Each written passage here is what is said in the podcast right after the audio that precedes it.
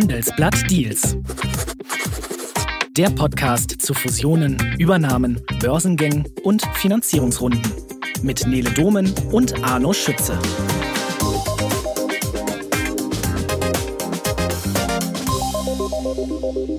Hallo und herzlich willkommen zu einer neuen Folge Handelsblatt Deals.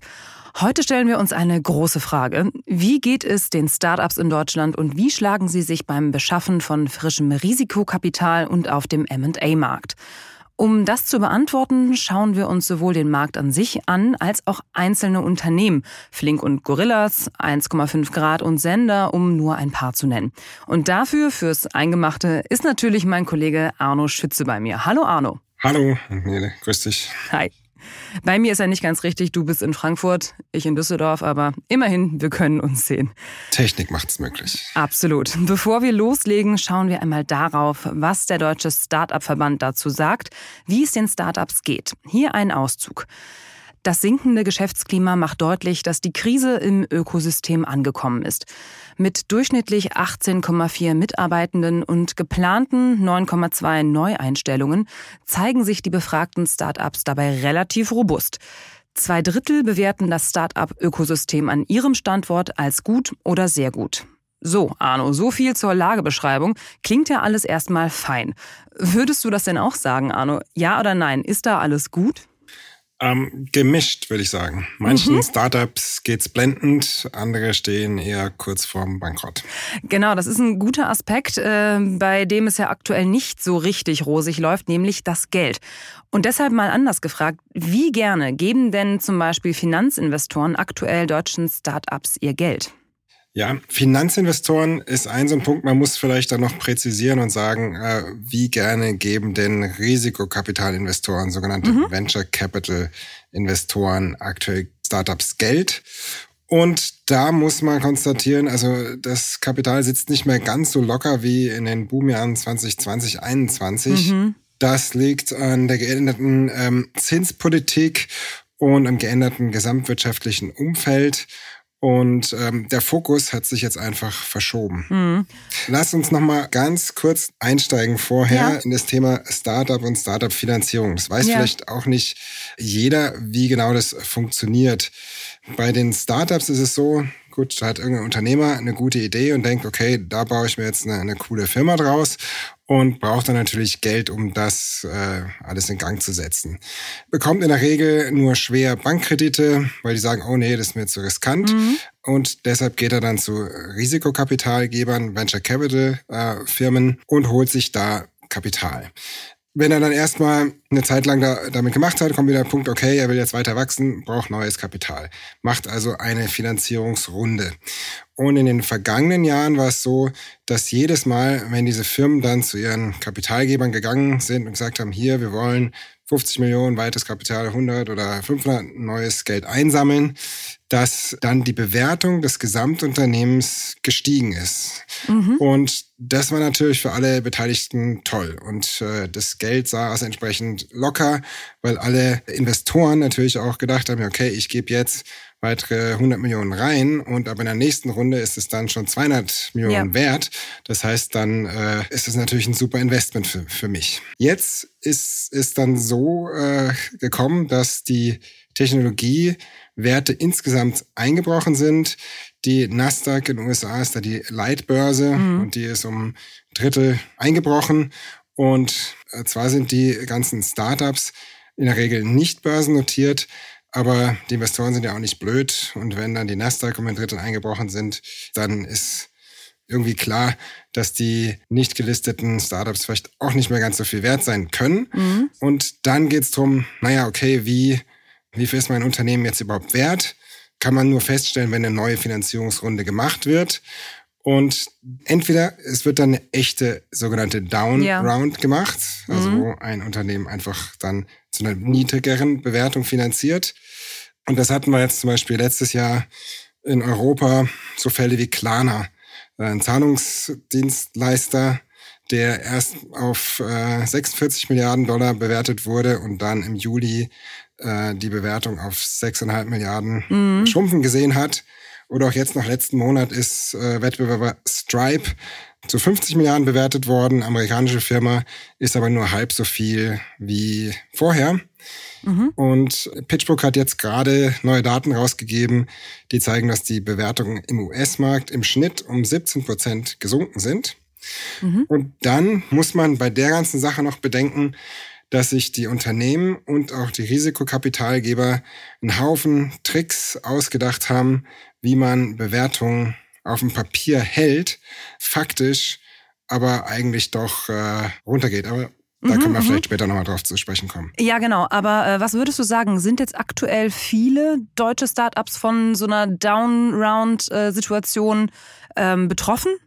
Müssen sie sich darauf vorbereiten? Also darauf vorbereiten tun sich schon viele. Mhm. Man hat jetzt noch nicht so richtig viele gesehen, ehrlich gesagt. Und das hängt natürlich damit zusammen, dass die Venture Capital Firmen dann Abschreibungen vornehmen müssen, was sie natürlich mhm. am liebsten zu vermeiden versuchen. Ja, klar. Und am zweiten liegt es daran, dass die eben mit diesen Tricks, die ich gerade angesprochen habe, mhm. sogenannte Liquidation Preferences, dann rumgespielt haben, die dafür sorgen, mhm. dass eben jetzt die Bewertung stabil halten. Okay. Wenn sie eine neue Finanzierungsrunde machen. Ganz schön gewitzt. Und in welchen Fällen kommt es denn dann trotzdem noch zu einer Übernahme? Ja, das ist ähm, eher der Ausnahmefall und was wir jetzt gesehen haben, ist es eher so die Restrukturierungslösung. Also mhm. weil eine Finanzierungsrunde zu gar nicht mehr funktioniert hat und ähm, das Unternehmen ja auch nicht in die Pleite rutschen will, wird dann ein Notverkauf gemacht. Und da haben wir in Deutschland ein prominentes Beispiel bisher gehabt. Das ist äh, Gorillas, ähm, mhm. Quick-Commerce-Unternehmen, wo äh, die Firma notverkauft wurde an Getir, großen europäischen Rivalen. Und ähm, das hat zu einer deutlich niedrigeren Bewertung stattgefunden. Naja, aber immerhin, die Firma ist nicht pleite gegangen und mhm. Mal sehen, vielleicht äh, kommt sie ja noch groß raus. Gorillas ist ein gutes Stichwort. Ähm, schauen wir doch jetzt mal auf die einzelnen Unternehmen und da würde ich gerne mal mit Flink starten. Die pinkfarbene Plakatwerbung haben die meisten sicher schon mal gesehen, genau wie die pinkfarbenen Rucksäcke, die die Fahrradfahrenden Lieferanten auf dem Rücken tragen. Flink ist ein Schnelllieferdienst, der schon nach sehr kurzer Zeit Einhornstatus hatte, also mit mehr als einer Milliarde Dollar bewertet wurde. Das Konzept ist einfach und nicht ganz ganz konkurrenzlos. Es ist nämlich auch ungefähr das von Gorillas. Kunden bestellen per App ihre Einkäufe und auch ja, Dinge des alltäglichen Gebrauchs und innerhalb von wenigen Minuten sind die Sachen von Fahrradkurieren an die Haustür geliefert worden. Ja, und Flink sucht jetzt frisches Investorengeld. Ein dreistelliger Millionenbetrag ist im Gespräch und es zeichnet sich schon ab, dass das Unternehmen dafür sehr wahrscheinlich Abstriche in der Bewertung hinnehmen muss. Ähnlich wie du es gerade angesprochen hast, Arno. Woran liegt das denn jetzt speziell bei Flink? Ist das das Liefergeschäft für Lebensmittel? Ist das am Ende einfach kein gutes, weil das zu margenschwach ist? Oder was sind die Gründe dafür? Ja, das ist ein ganz wesentlicher Punkt. Also bei diesen Schnelllieferdiensten oder Quick-Commerce-Unternehmen, da sind die Eintrittsbarrieren gering. Das heißt, ähm, ähm, jeder kann quasi morgen eine Firma aufmachen, die das gleiche Geschäftsmodell hat. Ja. Und ich habe jetzt nicht irgendwie eine riesige Technologie dahinter, die extrem schwer nachzumachen ist. Mhm. Und gleichzeitig ist es halt schwer mit diesen in der Regel kleinen Warenkörben, die da ausgeliefert werden, äh, eine große Marge zu machen. Ja. Ein Verband hat es mal ausgerechnet, im, im Schnitt sind es 20 Euro, die bestellt werden oder waren im, im, mhm. im, Wert von 20 Euro, die bestellt werden. Und naja, dann da ein paar Euro Gebühr und hm, dann ja, der ganze Aufwand. Also dann ist mhm. es halt schwierig, da ähm, ein profitables Geschäft draus zu machen. Was die Hoffnung ist von Flink oder auch von ähm, GT Gorillas, ist, dass man irgendwann quasi das Geschäft dominiert. Neudeutsch heißt es Winner takes it all, mhm. dass quasi die Konkurrenz verdrängt ist, man sich so unverzichtbar gemacht hat, dass alle da bestellen und man dann die Preise anheben kann und Gewinn machen kann. Bisher ist noch nicht abzusehen, dass es sowas wie den einzigen Gewinner ja. in dem Markt gibt. Und es gibt sogar noch einen Haufen neue Anbieter, die äh, in den Markt drängen mit so, so Nischenangeboten. Chef, äh, Coco, Circus und Home Meal sind jetzt zum Beispiel gerade erst in den Markt eingetreten. Mhm. Guter Punkt. Und die gesuchte Finanzspritze, die Flink jetzt sucht, soll ja so hoch sein, dass das Unternehmen damit auskommt, bis das Unternehmen profitabel ist oder sich an der Börse mit Geld versorgen kann. gerade mit dieser großen Wette darauf, dass man der einzige Player in diesem Gebiet werden möchte. Glaubst du, dass dieser Tag kommen wird? Weil noch hat ja wirklich kein Anbieter gezeigt, dass man mit dem Modell wirklich Geld verdienen kann. Ja, das ähm, ist nicht ganz leicht zu beantworten. Mhm. Also aus heutiger Perspektive sagt man, hm, boah, das kann ja eigentlich nie funktionieren. Aber das haben auch Leute gesagt, anfangs als Amazon angeboten hat, ähm, dass äh, Päckchen kostenlos zurückgeschickt werden. Ja. Also man irgendwie ein paar Schuhe bestellt und dann gefallen sie einem nicht, dann schickt man sie einfach kostenlos zurück. Das haben viele gesagt, also das kann überhaupt nicht funktionieren. Das ist äh, ein Verlustgeschäft auf Dauer und naja, heute mhm. ist es Standard. Ne? Und Amazon ist eine der profitabelsten Firmen der Welt wahrscheinlich. Okay, werden wir mal sehen, was aus Flink wird. Äh, von kränkelnden Einhörnern kommen wir jetzt mal zu Fällen, bei denen der Einhornstatus nicht mehr fern scheint. 1,5 Grad und Sunfire. Ersteres ist ein Energiestartup, das Kunden beim Installieren etwa von Photovoltaikanlagen hilft. Und Sunfire ist ein Startup aus Dresden, das grünen Wasserstoff herstellt. Beide sind aktuell in Gesprächen für neues Kapital und beiden winkt eine Milliardenbewertung in nicht allzu ferner Zukunft. Von Lieferdiensten zum Energiesektor. Sind die beiden Unternehmen einfach in der besseren Branche unterwegs? Nach derzeitigem Stand ja. Also mhm. die Energiebranche boomt. Sie hat eine absolute Sonderkonjunktur seit dem ähm, Überfall Russlands auf die Ukraine. Ja. Seit der Energiekrise in Deutschland machen sich sehr viele Menschen Gedanken darüber, wie sie die Energieversorgung von morgen sicherstellen können. Plus die ganze Klimadebatte. Sprich, alle wollen grüne Energie und alle wollen auch Wasserstoff als alternativen Energieträger zu Kohle und Öl. Ja, absolut. Aber ist das jetzt der nachhaltigere Boom oder sprechen wir in zwei Jahren ähnlich über 1,5 Grad Sunfire, wie wir es gerade über Flink und Gorillas getan haben? Äh, wieder so eine ganz klare Glaskugelfrage. also Immer gern. Schwer, ja, schwer zu sagen. Also ähm, persönlich würde ich denken, dass diese diese erneuerbaren Energien-Themen äh, uns noch ein Stück weit erhalten bleiben. Also ja. 1,5 ja. Grad baut Solardächer und ein bisschen Technik drumrum. Mhm. Und ähm, da denke ich, dass der Boom schon anhalten wird, einfach weil ja die Klimakrise naja, auch anhalten Klimakrise wird. Ne? Genau, und, ja. und, Energiepreise hoch bleiben mhm. und das ähm, auch immer mehr ähm, ja, Gesetze in die Richtung gibt, die das äh, mhm. fördern. Und ähm, bei Sunfire ist es ähnlich. Also die bauen Elektrolyseure, also die Technik zur Wasserstoffherstellung. Und naja, ganz viele Branchen, die sich überlegen, wie sie ihren äh, CO2-Fußabdruck minimieren können, die denken sehr aktiv über Wasserstoff nach. Ja, Ob es jetzt ja. ein Stahl oder ein Zement oder ein Aluminiumhersteller oder irgendwas ist. Ähm, bei Aluminium jetzt vielleicht nicht. Aber äh, bei den anderen, ja. da ist ähm, also Wasserstoff ein, ein Riesenthema und die Hoffnung äh, dieser Firmen ist natürlich, dass sie da nachhaltig von diesem Boom profitieren werden. Kann man es heute mit Gewissheit sagen? Hm.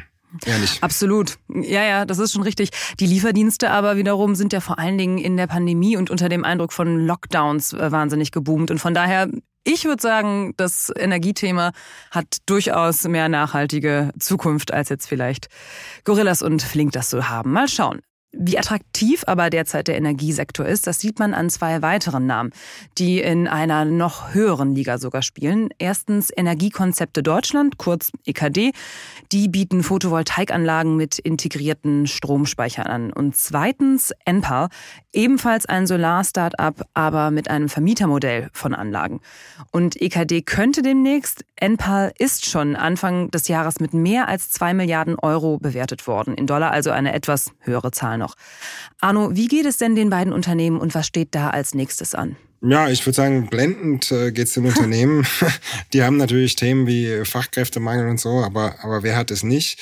Und ähm, ja, also die haben einen, einen riesen Nachfrageboom. Und bei Enpal ist natürlich ähm, ganz interessant, dass die jetzt, ähm, also die bauen ja Solaranlagen, ähm, zum Beispiel auf dein Hausdach, mhm. Äh, bleiben dann aber selber Eigentümer dieser Solaranlage. Das, also das heißt, die gehört nicht dir, sondern gehört weiter Enpal. Genau, und was da ganz interessant ist, dass die zum Beispiel jetzt an den Kapitalmarkt gehen und ähm, Asset-Backed Securities, also eine bestimmte Art von Wertpapier rausbringen, wo sie quasi diese Solaranlagen, die ihnen ja weiter gehören, als mhm. Sicherheit anbieten und dafür sich Geld reinholen. Also das ist so kleine, kleine Randnotiz mhm. eigentlich. Sehr besonderer Move, ja. ja. Und EKD zum Beispiel beschäftigt ja auch eigene Handwerker und arbeitet damit ja dagegen an, dass der Fachkräftemangel zum Beispiel zum Problem für das Unternehmen werden könnte. Und in den Wärmepumpenmarkt will das Unternehmen unter Umständen demnächst auch einsteigen. Wird das Unternehmen genauso wie ein paar, werden die einfach besser geführt als andere oder sind das die Segnungen, die sich einem einfach in den Weg schmeißen, wenn man einen Markt wie den Energiesektor beackert? Hm, also schwer zu sagen. Also ich kann jetzt nicht sagen, dass die irgendwie per se besser gemanagt mhm. würden oder so. Die haben natürlich im Moment einfach Glück, weil sie im, richtigen Marktsegment mhm. unterwegs sind. Aber gute Ideen sind es ja schon. Ja, ja klar. Die Handwerker ähm, zum Beispiel. Genau, die, jetzt die Handwerker mhm. da aufzukaufen. Ja, okay. Ist ein Ansatz. Es ähm, adressiert natürlich das, das Problem, dass jetzt sonst, dass keine Handwerker im Moment sonst zu bekommen sind. Mhm. Ja, mal sehen, wie sich das am, am Ende aussortiert. Ist schwer zu sagen. Und ob jetzt, ob jetzt in zwei Jahren sagen wir dann ja, okay, das waren alle ganz schöne Ideen, aber letztlich kochen die doch nur mit Wasser oder mhm. letztlich sind die von keine Ahnung, dieser oder jener Firma oder Versorger oder irgendwas aufgekauft worden. Let's see. Ähm, Gab es ja zum Beispiel schon mal, ähm, da hat Shell äh, so ein Startup gekauft namens Sonnen und sich da eben auch in diesem Solarenergiemarkt auf die Art und Weise okay. breit gemacht. Aber es ist ja auch aus Sicht des Risikokapitalgebers eigentlich eine attraktive Option, wenn dann irgendwann ein zahlungskräftiger Konzern kommt und, und richtig Geld auf dem Tisch liegt. Gut, schauen wir doch jetzt nochmal auf ein Startup aus einer anderen Branche, nämlich aus der Logistik. Sender ist ebenfalls ein schwergewichtiges Startup, das bald zwei Milliarden Euro wert sein könnte. Und es ist in der Vergangenheit vor allen Dingen durch Übernahmen gewachsen. Arno, war das eine mutige oder eine waghalsige Strategie? Und wo steht Sender aktuell? Ja, ob mutig oder waghalsig äh, wird, wird man irgendwann sehen. Ähm, Fakt ist, also bis dato hat es eigentlich funktioniert, ähm, mhm. wenn man von außen drauf schaut. Der ähm, Warenverkehr boomt und äh, so eine Plattform wie Sender, also was machen die? Die bringen zum Beispiel E-Commerce-Firmen mit, mit Logistikern zusammen und da entscheidet natürlich äh, Größe. Also, es, also je, je mehr Masse ich habe, desto mehr kann ich meine technologischen Vorteile ausspielen oder, oder etwa ähm, Anschlussfahrten realisieren und, und muss nicht irgendwie leer zurückfahren oder so. Und die fahren auch den vorher schon mal angesprochenen Winner Takes It All Ansatz. Also die mhm. wollen auch versuchen, halt die große, wichtigste Logistikplattform zu werden. Und da macht es natürlich schon Sinn, dass man rechts und links irgendwie kleine Wettbewerber einsammelt. Mhm. Bisher kriegen sie auch gut Geld von ihren Investoren dazu. Die letzte Runde, die sie jetzt gemacht haben, da wollen sie sich so rund 100 Millionen holen von ihren Investoren, haben es jetzt in dem Fall mal nicht als Eigenkapital gemacht, sondern als Convertible, also als Wandelschuldverschreibung. Mhm. Ist ja auch einfach so eine andere Form, wie man, ja, wie man sich Geld holen kann. Und mhm. ähm, gut, waren vorher schon drauf eingegangen, dass es nicht immer das, das reine Eigenkapital sein muss. Ja, absolut. Aber die Strategie von Sender, also stark ins Wachstum zu investieren und damit gleichzeitig große Verluste hinzunehmen, sorgt ja schon auch für Diskussionen äh, unter den Investoren. Ist denn das ein Trend, den Sender da gerade fährt, im Geiste dieser Winner-Takes-it-all-Mentalität oder sind die damit eher allein gerade? Tendenziell sind eigentlich die meisten eher so ein bisschen auf der Bremse. Mhm. Während so 2021 äh, alle nur auf Wachstum gesetzt haben, setzen jetzt alle auch äh, auf Druck ihrer Investoren hin auf ähm, Profitabilität oder naja, zumindest den Versuch, bisschen dem Ziel äh, schneller näher zu kommen, Gewinn zu schreiben. Also vor zwei Jahren hat, hat keiner danach gefragt, so, okay, wie ist denn jetzt hier mit eurem Cashflow und sonst was? Und äh, nur, wo könnt ihr wachsen, wo könnt ihr noch mehr investieren? Ja. Und jetzt sind die Fragen, okay, wann seid ihr profitabel? Was sind die Schritte dahin? Und man hat das bei sehr vielen Unternehmen gesehen, die viele Leute entlassen haben und auch sonst bei Investitionen massiv gespart haben, einfach weil sie ihr Geld zusammenhalten wollen, müssen, ja. weil sie wissen, es kommt nicht so, so locker flockig wieder die nächste große Finanzierungsrunde rein. Und wenn wir noch äh, weitermachen wollen, dann müssen wir schauen, dass unsere, unsere Runway, also unsere Startbahn noch so lange wie möglich ist und nicht plötzlich aufhört und ich dann ja. in die Insolvenz schlittere. Ja, interessant, was sich da gerade alles verändert. Okay, zoomen wir zum Schluss noch einmal raus. Wie sieht es denn aus mit Börsengängen, die zwar ohnehin ja gerade eher rar sind, aber wann sehen wir denn wieder ein deutsches Startup in Frankfurt die Glocke läuten? Hm, ja, also eher nicht dieses Jahr, sage ich mhm. mal. Das Problem ist, dass das Kapitalmarktumfeld insgesamt schwierig ist und selbst Unternehmen, die starke Cashflows haben, klare, ähm, seit Jahren Gewinne schreiben, dass selbst die es nicht schaffen, Unternehmen, äh, Investoren davon zu überzeugen, ihre Aktien zu kaufen. Und ein Unternehmen, was ein Startup ist, also sprich eher auf Wachstum fokussiert, was vielleicht eben keine Gewinne schreibt, dafür lässt sich momentan kein Aktieninvestor begeistern. Hm. Das war eben vor zwei Jahren auch noch anders. Da haben wir reihenweise Börsengänge gesehen von noch nicht profitablen Startups. Man muss jetzt aber auch sagen, eigentlich alle äh, notieren jetzt unter dem damaligen Ausgabepreis und teilweise sehr deutlich 80, 90 Prozent. Das heißt, die Investoren von damals haben massiv Geld verloren und das schreckt sie natürlich ab. Das werden ja. die so schnell nicht wieder machen. Und naja, es kann sein, dass wir jetzt heute in einem Jahr ähm, anders auf die Lage schauen. Vielleicht haben sich dann die Kapitalmärkte stabilisiert. Vielleicht wissen wir, was weiß ich, dass die Zinsen dann irgendwie stabil bleiben. Die Leute entdecken dann doch wieder die Lust an neuen Aktien und dann, es gibt erste wie Flix oder so, die sich jetzt mhm. vorbereiten mhm. und schon mal einen Berater jetzt mandatiert haben und die Vorbereitung machen, dann in einem Jahr schussbereit zu sein Mhm. Ob es dann so kommt, wird man sehen. Ja, halten wir fest, das Geld sitzt einfach nicht so locker aktuell und das ist keine einfache Situation für Startups. Aber wir bleiben da dran. Arno, dir herzlichen Dank für die vielen Einblicke und die Erklärung. Ein Dank geht auch an Benedikt Burkhardt für die Produktion der Sendung und das größte Dankeschön natürlich an Sie, liebe Zuhörerinnen und Zuhörer, dass Sie dabei waren. Ich sage Tschüss, bis zum nächsten Mal. Tschüss.